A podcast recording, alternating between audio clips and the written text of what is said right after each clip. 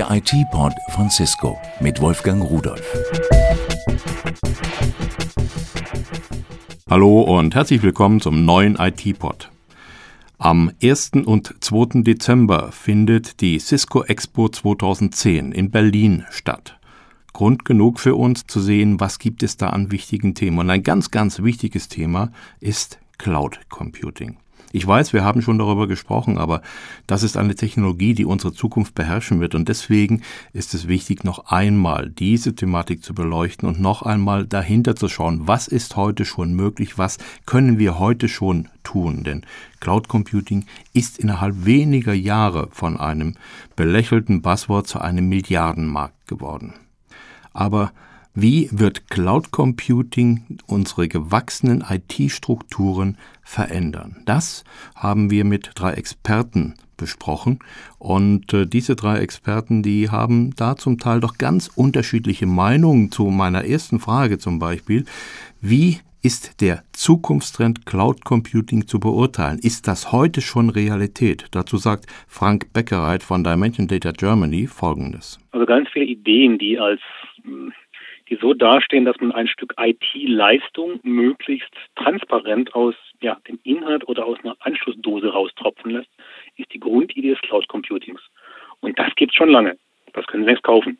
Dirk Schiller von der Firma Computer Center, der sieht die Sache nicht ganz so klar und ist sich da noch nicht so sicher. Ja und nein. Das hängt euch immer davon ab, wie man diesen doch sehr schwammigen Begriff fasst. Auf der einen Seite haben wir sicherlich schon Technologien am Start, äh, die sehr viel von dem ausmachen, was wir heute unter Cloud Computing verstehen in der gesamten Bandbreite.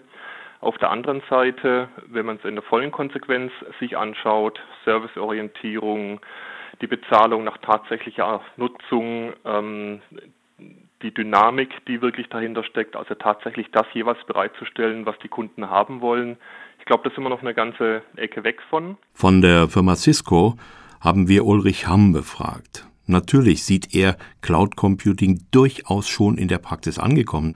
Allerdings fehlt Cloud Computing noch einiges, was sich Ulrich Hamm wünschen würde. Es gibt ja gewisse Voraussetzungen für Cloud Computing und das ist eben das Thema Konsolidierung, Standardisierung, Virtualisierung. Und äh, Cloud Computing ist dann eben noch ein Stückchen mehr, was dann eben auch in Richtung Definition von Servicekatalogen geht und eben doch deutlich schnellere Zeiten für die Bereitstellung von Diensten. Ähm, also zusammengefasst, wie gesagt, ähm, es gibt sicher schon Implementierungen, äh, die sehr hochgradig virtualisiert sind, die dann natürlich auch schon als eine Private Cloud bezeichnet werden können. Aber es gehören natürlich noch ein paar andere Themen dazu, was eben Servicekatalog betrifft. Äh, was selbst äh, Self-Service-Portale betrifft und natürlich auch schnelle Provisionierungszeiten. Frank Beckereit konkretisiert seine Anforderungen an Cloud Computing sehr präzise und er sagt auch, woran es noch hapert nach seiner Meinung. Was noch nicht so im Feld draußen steckt, ist die Adaption dessen. Also Cloud Computing hat als ein Merkmal die Lieferung übers Internet. Und diese Komponente, die ist noch ja nicht neu, aber die ist eigentlich ein ein großes Merkmal des Cloud Computings. Und das ist was, wo die Kunden noch zögern. Also technisch ist es da, die Anbieter haben was, die Kunden zögern noch. Mir stellt sich die Frage, ob man sich denn wirklich schon mal die Mühe gemacht hat, den Begriff Cloud Computing wirklich allgemein verständlich für die Kunden zu erklären. Es gab diverse Versuche von diversen Firmen, mal das Thema Cloud klarer zu fassen. Was ist das eigentlich? Und da kam man auf im Grunde drei Gruppierungen. Eines war Software as a Service, wenn Sie eine Applikation übers Web beziehen. Eines ist dann Plattform as a Service, wenn Sie quasi eine Ablaufumgebung für Web Services aus dem Web beziehen. Das dritte war Infrastructure Services, im Wesentlichen Hosting von virtuellen Maschinen. Das waren drei wichtige Anwendungsbereiche von Cloud Computing. Dirk Schiller von Computer Center erweitert aber diese Anwendungsbereiche noch. Ich glaube, im Moment aus Unternehmens-IT-Sicht sind die, die Haupteinsatzgebiete, wie wir das nennen, Infrastructure as a Service, also sprich reine IT-Ressourcen, Server-Ressourcen, Storage-Ressourcen, ähm, sehr flexibel, sehr schnell bereitzustellen und dann obendrauf die entsprechenden Applikationsschichten bereitzustellen. All das hat jetzt den Einsatz von Cloud Computing in Firmen, in Unternehmen beschrieben. Doch äh, auch der Privatmann, die Privatfrau, die können doch von Cloud-Technologie profitieren. Das haben wir immer wieder gehört. Und äh, da spricht man dann von sogenannten externen Clouds. Wenn wir über externe Clouds sprechen, also über Public Clouds, ist, glaube ich, der Haupteinsatzgebiet heute und auch in Zukunft tatsächlich der Software as a Service Layer. Also zu sagen, ich will mich gar nicht mehr darum kümmern, wie ich so eine komplette Applikation, einen kompletten Businessprozess eigentlich ähm, selbst bereitstellen will, sondern ich gebe das alles an einen Provider, der das für mich tut.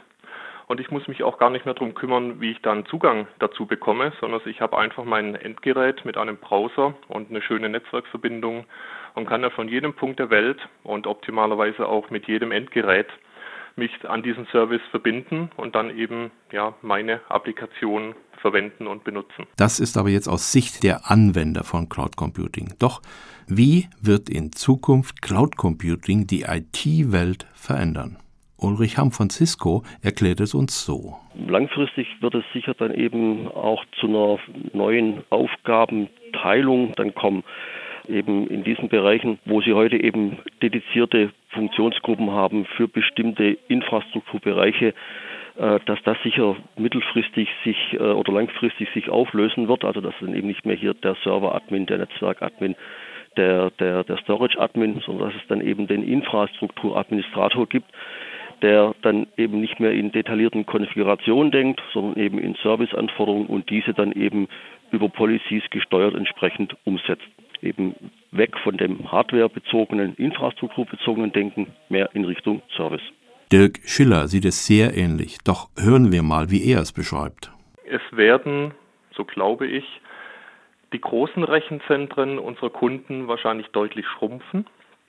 Das heißt, dort werden nur noch die zentralen Kernapplikationen betrieben werden, die tatsächlich im eigenen Haus bleiben müssen und all das, was wir heute auch schon als Standarddienste bezeichnen, also die klassischen Backoffice-Dienstleistungen, E-Mail, File-Server, Backup, ähm, Webserver und ähnliches, werden in die Cloud wandern ähm, und dort eben auch hocheffizient und hochflexibel bereitgestellt werden können. Es kommen also große Herausforderungen auf die Rechenzentren und die IT-Abteilungen zu.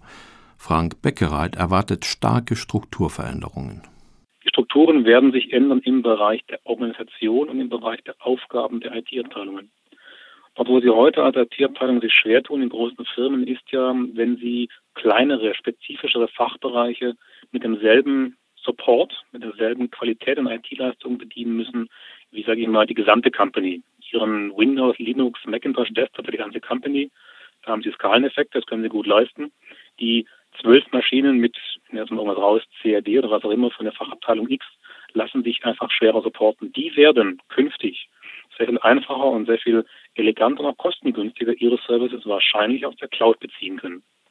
Das heißt aber auch, dass die Cloud-Anbieter im Innovationsbereich, die technische, aber auch die, die, ähm, die Service-Seite der Clouds muss sich entwickeln, auch spezifischere Dinge, speziellere Dinge, Dinge, die heute über das Web noch nicht so ganz funktionieren, möglicherweise anbieten zu können. Da interessiert mich aber doch, wo stehen wir denn eigentlich heute? Welche Bereiche haben sich denn durch die Cloud-Technologie, durch Cloud Computing bereits geändert?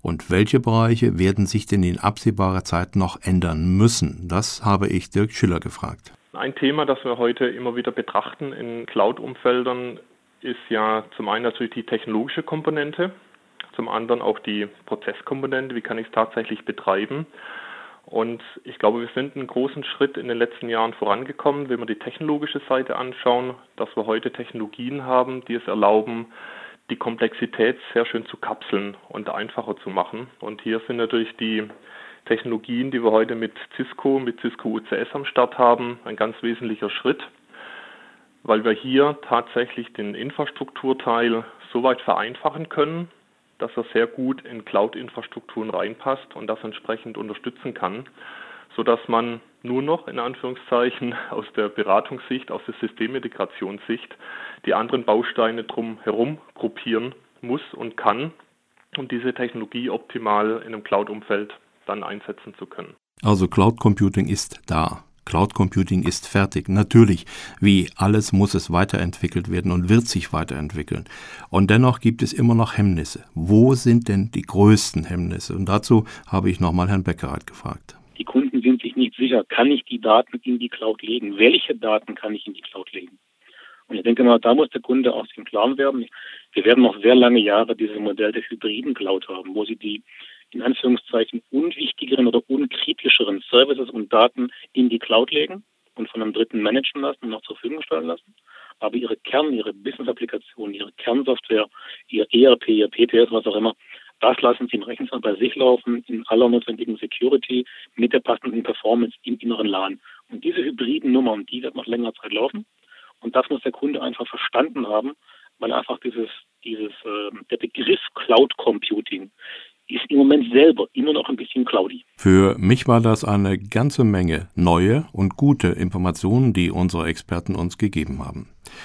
Im Rahmen der Cisco Expo 2010 in Berlin werden diese Experten und ihre Unternehmen und weitere Unternehmen auch vertreten sein. Nur um mal kurz zu sagen, wer dabei ist, das ist einmal Dimension Data GmbH, Computer Center und Verizon Telekom Business, die Wächtler AG und die Telekom Deutschland GmbH. Dort werden sie ihre Erfahrungen und ihr Wissen austauschen und in den Partner-Sessions, die auf der Expo 2010 stattfinden, auch weitergeben. So, das war's für heute über Cloud Computing. Ich hoffe, einige Dinge sind noch ein bisschen klarer geworden, als sie bisher schon waren. Ich wünsche Ihnen einen schönen Tag und tschüss.